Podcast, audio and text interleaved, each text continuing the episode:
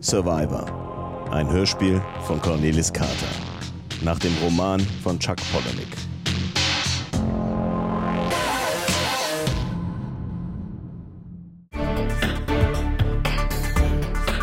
Unterbrechen wir unser Programm wegen einer wichtigen Meldung. Tender Branson hatte recht.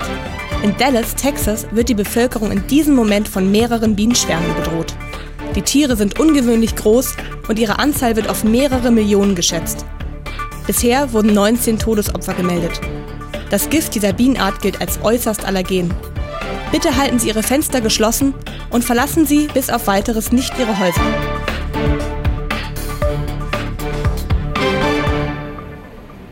Sie brauchen gar nichts tun. Wir haben einen Autor, der Ihre Antworten schreibt. Stecken Sie sich diesen Knopf ins Ohr. Wiederholen Sie, was Ihnen gesagt wird, lächeln Sie in die Kamera, sitzen Sie gerade.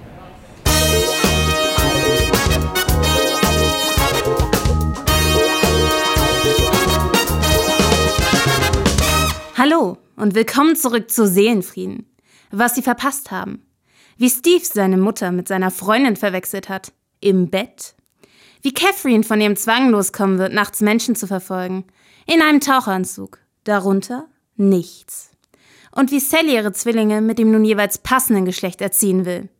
Tender, die Menschen brauchen dich. Ich gebe ihnen meine ganze Ich Liebe. gebe Ihnen meine ganze Und Mit diesem Liebe. Rucksack voller Liebe. Und mit diesem Werden Rucksack voller Liebe meistern. werden Sie all Ihre Probleme meistern. Wen haben wir jetzt? Wen haben wir jetzt? Hallo, Tender.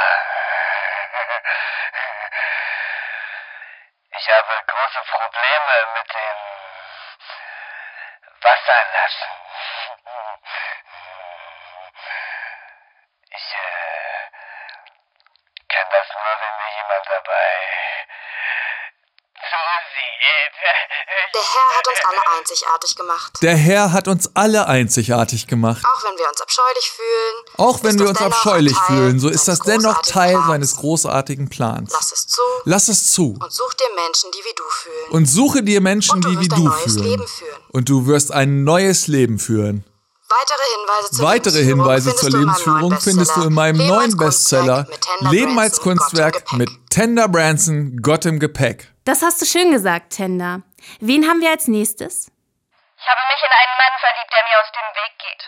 Vielleicht ist es wegen meines schlimmen Jobs. Was arbeiten Sie denn? Wie sieht das denn so aus, was Sie da machen? Ich habe einen Agenten, einen Doktor. Naja, keinen richtigen Doktor. Er vermittelt mich an Paare, die eine Ersatzmutter benötigen, weil die Frau zum Beispiel keine Zeit hat, ein Kind auszutragen. Und während die Frau dann im Flur wartet, strickt oder sich einen Namen ausdenkt, entleert sich ihr Mann in mich. Oh, Dr. Ambrosia verkauft es als Naturheilkunde. Er sagt, es sei kein Ehebruch, sondern ganzheitliche Medizin. Er kassiert 5000 Dollar pro Versuch. Nutze. Es gibt oft viele Versuche und so lange lebe ich bei dem Paar. hm? Dr. Ambrosia ist nur eine Stimme am Telefon. Ich bekomme die Hälfte in Bar. Und solange ich nicht schwanger werde, ist alles in Ordnung. Anscheinend bin ich unfruchtbar. Aber das müssen die ja nicht wissen. Hure. Das ist das Einzige, was ich kann.